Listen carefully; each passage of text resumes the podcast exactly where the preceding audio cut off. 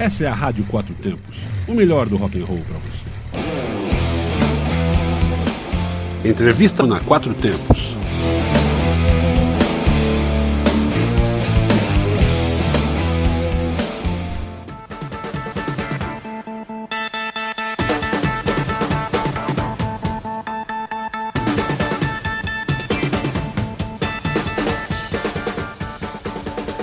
É Patrícia, dama de ferro da rádio Quatro Tempos. E eu sou Armando Mosna. Hoje conosco o emblemático Roger Moreira, idealizador, agregador, fundador e grande mentor intelectual da banda Ultraja Rigor, que, para quem não sabe, foi a primeira banda de rock nacional a receber disco de ouro e de platina, respectivamente para vendas acima de 100 mil cópias e 250 mil cópias além de chefiar e botar o som no programa do Danilo Gentili no SBT. Caríssimo Roger, em primeiro lugar, obrigado pela atenção e gentileza por ceder um pouco de seu tempo para os ouvintes da nossa rádio. Por nada. Agradecendo muito, aproveito para lembrar que a nossa audiência é formada principalmente por amantes do rock, blues e motociclismo. Então, como vemos, várias bandas tocando músicas do repertório do ultraje em eventos e encontros motociclísticos. Aproveito o gancho para perguntar se você ou algum integrante da banda tem ou já teve alguma relação com as duas rodas. Se já tocaram em eventos para esse público ou alguma experiência com motos. O Mingau anda de moto, teve várias motos tal. E acho que só. Eu nunca tive moto. Eu tenho até vontade de dirigir, mas o máximo que eu já dirigi foi uma lambreta. Aqui nós não falamos ou evitamos falar sobre política e religião. Mas quando falamos sobre uma trajetória de uma banda no Brasil que tenha feito sucesso nas décadas de 70 e 80, sempre vem a pergunta sobre a relação com a censura. Então, como vocês explodiram em uma época onde a censura já estava terminando no Brasil, que foi nos anos 80, parece que ainda assim vocês tiveram algumas músicas censuradas. Gostaríamos de saber se a censura de suas músicas teve maior base no conteúdo político ou foi só por conter palavrões e ou por picuinha dos censores. Como foi essa parte da história da banda? Até porque sabemos que as músicas Inútil e Filha da Puta são ainda atuais. Ah, teve censura por palavrão, até de, antes deles conhecerem o Traje a Rigor, eu, eu submetia minhas músicas lá à censura. Então as primeiras foram censuradas foram Zoraide, uh, sabe, Mary Lou, coisa boba, de palavrão. E depois a primeira que a gente gravou foi Inútil. Essa teve, ficou um tempo na censura, mas acabou sendo liberada sem cortes, muito por intervenção do, do André Midani, que era o presidente da gravadora na época. E a Filha da Puta não foi censurada oficialmente mas algumas rádios não quiseram tocar a música e a gente fez uma outra versão com uma buzina feita com saxofone, né, que a gente fez já pensando que algumas rádios talvez não quisessem tocar rádio, TV e tal, né? Com vocês agora a música Inútil, um dos muitos sucessos do Ultraje. Fique por aqui que tem mais entrevista. Vou cantar tudo de novo?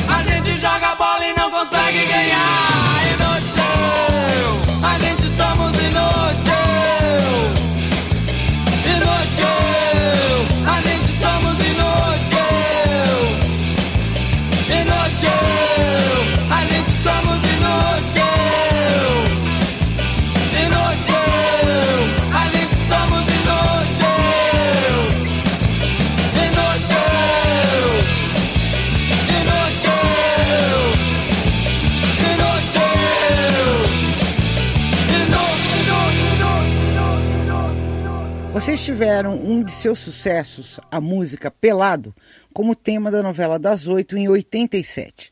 Para desmistificar essa conversa de que banda que faz tema de novela consolida sucesso e coisas assim, eu pergunto: é verdade?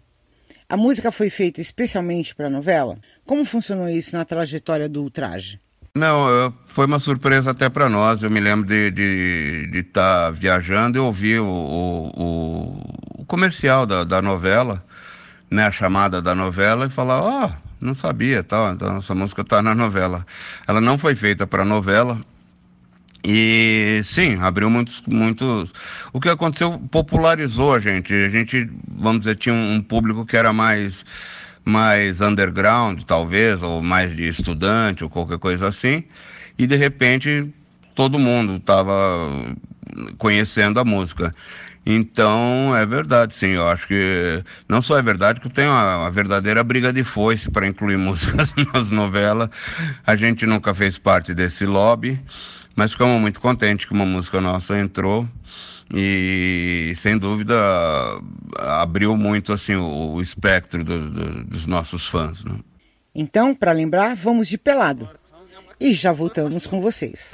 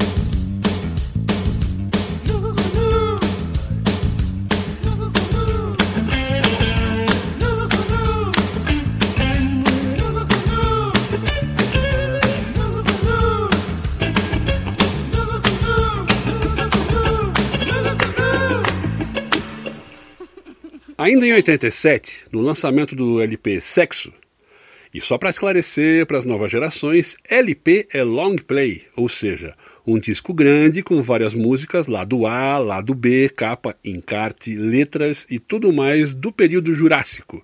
Vocês fizeram um show surpresa de lançamento na Avenida Paulista, travaram o trânsito e tudo mais. Como é que foi isso? Foi, foi muito divertido, né? O nosso empresário na época, o Kaká Prates, ele foi lá no, no, no shopping, né? No, no topo do. No, no, Top Center, disse que queria armar um desfile, sei lá, falou uma outra coisa qualquer. A gente armou a, a aparelhagem toda a noite. E no dia seguinte, a gente aproveitou que o Jânio também estava viajando, porque o Jânio era bem é, Caxias, né, com relação a essas coisas. E a nossa ideia era tocar na saída do, do objetivo e, enfim, fazer um showzinho ali e tal. A gente não tinha ideia de que ia travar a Paulista, a gente não foi até um pouco irresponsável, a gente não, não, não sabia, né, de, de, pô, tantos hospitais tem ali na região e tal, mas uh, todo mundo era mais uh, um relax, né, gostou dessa coisa, dessa brincadeira da zona toda lá na, na Paulista, e pra gente foi, foi uma delícia, né, até o, o o departamento de trânsito teve lá querendo, olha, como é que é que vai ser, não sei o que. A gente subiu rapidinho, fez o show.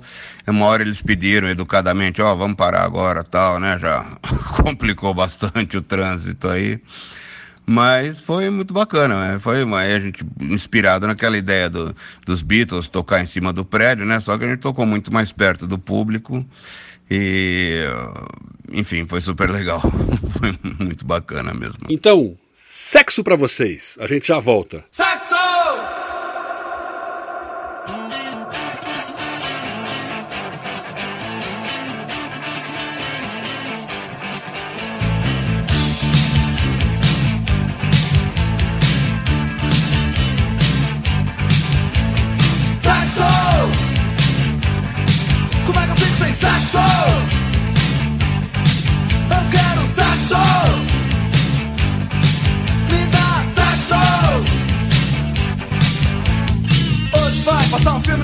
eu já vi no cinema.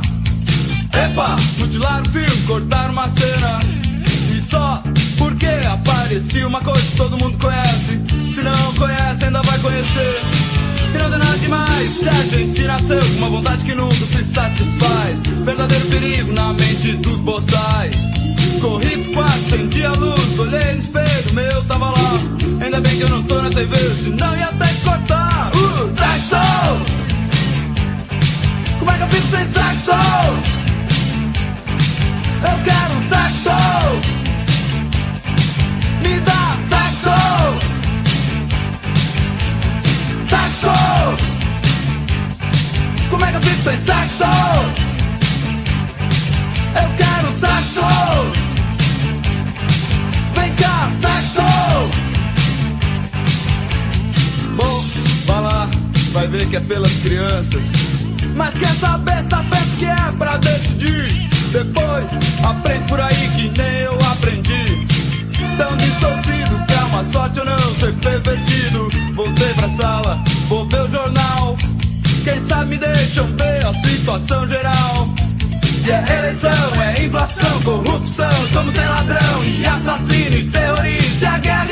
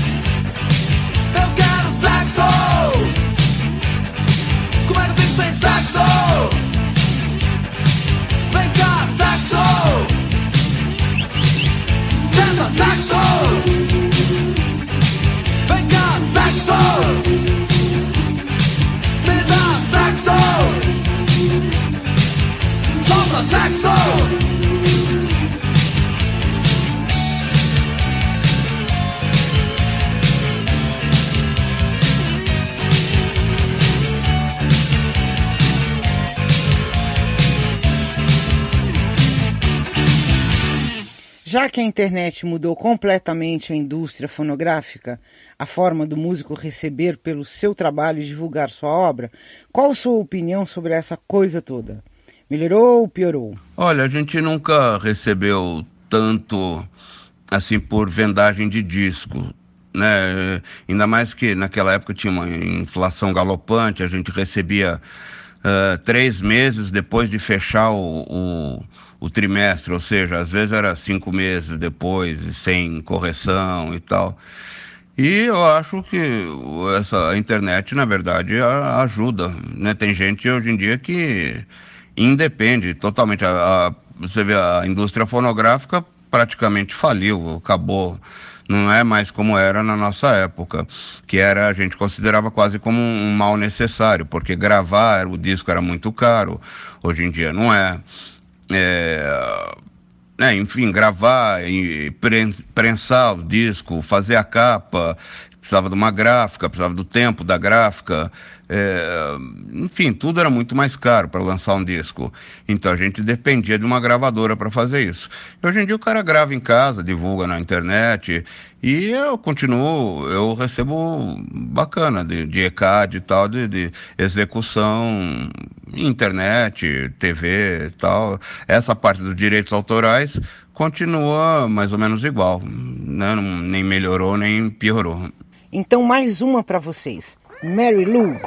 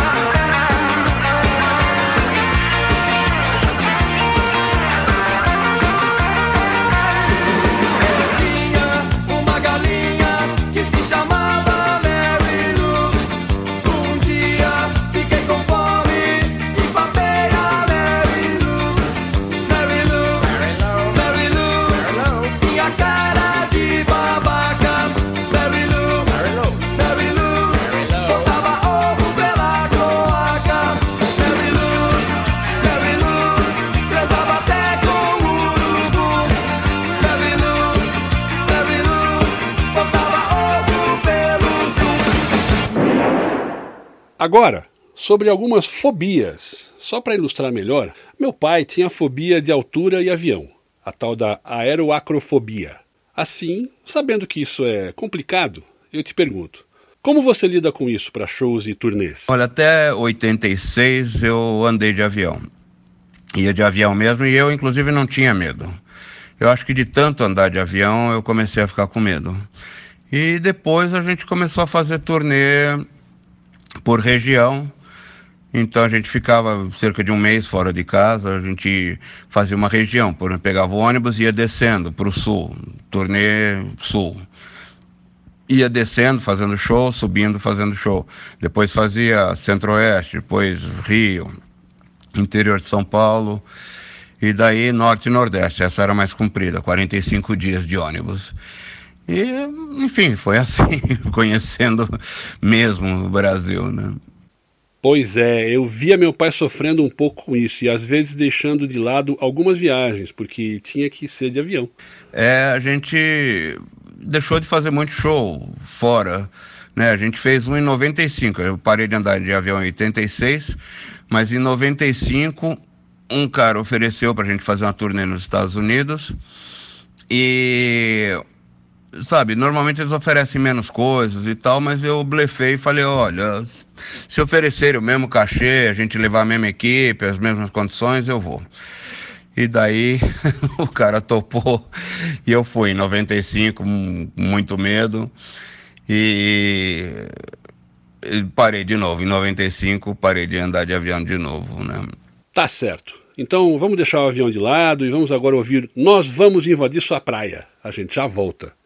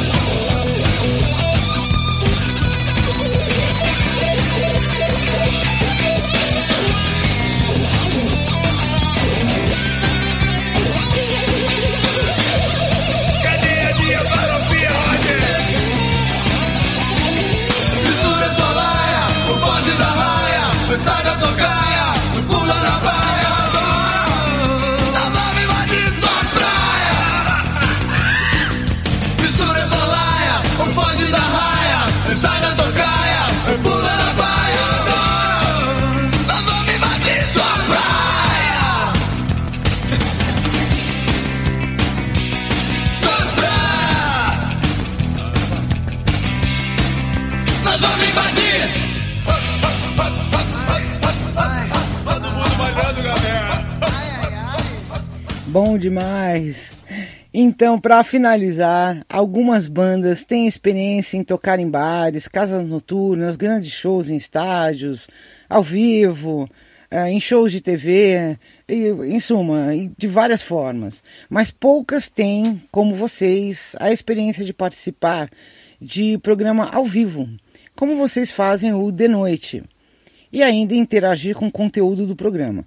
Como é que é isso? Posiciona melhor a banda no mercado? Conta pra gente sua impressão sobre essa experiência. É, eu, quando o Danilo me convidou para fazer o programa, era uma coisa que eu gostava já, esse tipo de programa. Eu era muito fã do Dave Letterman. Eu sabia exatamente o que eu teria que fazer. Era uma chance boa de eu que já estava meio querendo fazer menos shows, de tocar. Era, a Bandeirantes era perto da minha casa e trabalhar só à tarde, só três dias por semana e tal. Então eu achei, pô, vamos, vamos ver qual que é.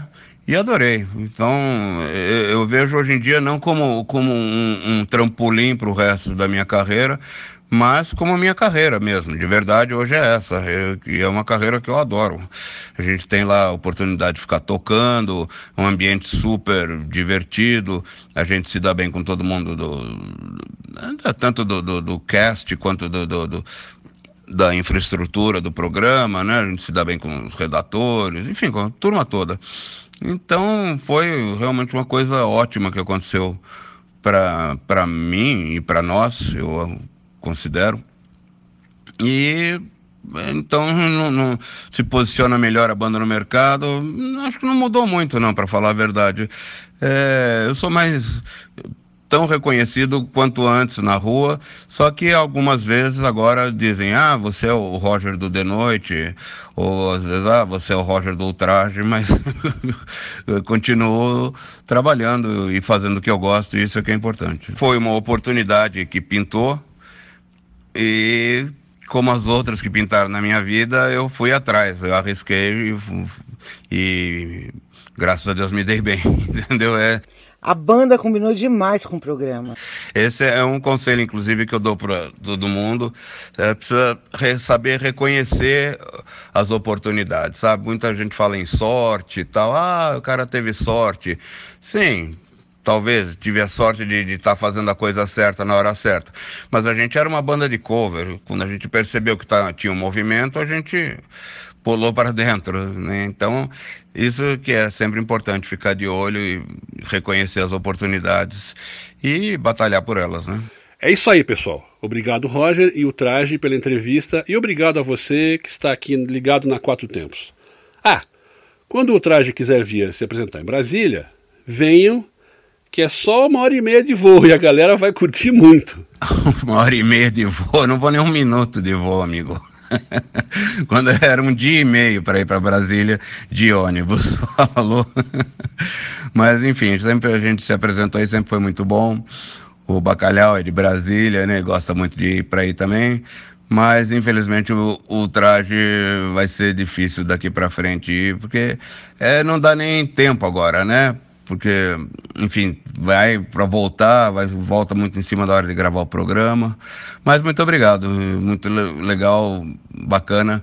Você, eu convido, faço o convite ao contrário. O pessoal que é de Brasília, para São Paulo é só uma hora e meia de voo. Vem ver, vem ver o programa aqui. Então, falou, tchau, um abração para todo mundo aí, muito obrigado. tá certo, Roger. Tenha certeza que a gente vai aí assistir vocês no programa. Assim que der, nós vamos. E chegamos ao final do programa que teve hoje a participação do Roger da banda Ultraje a Rigor. Valeu pra caramba sua audiência. Continuaremos com o sucesso do Ultraje. Um abraço.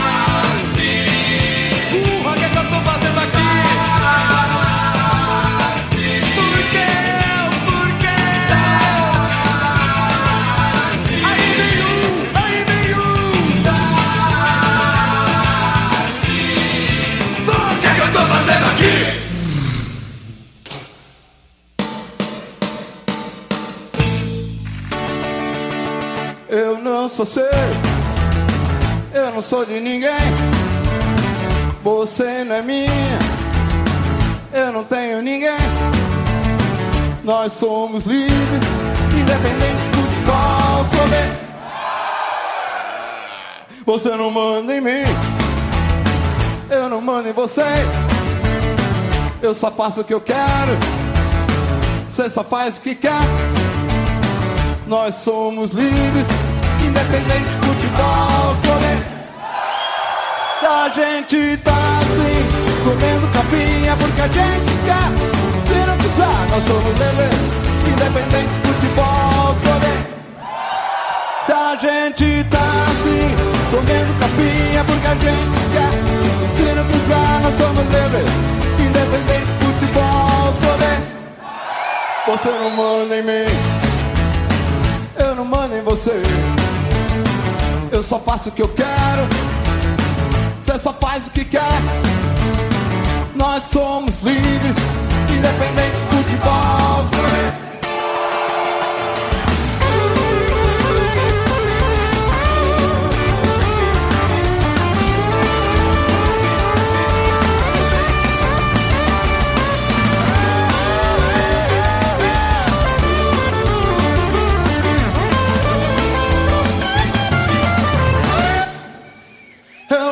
say.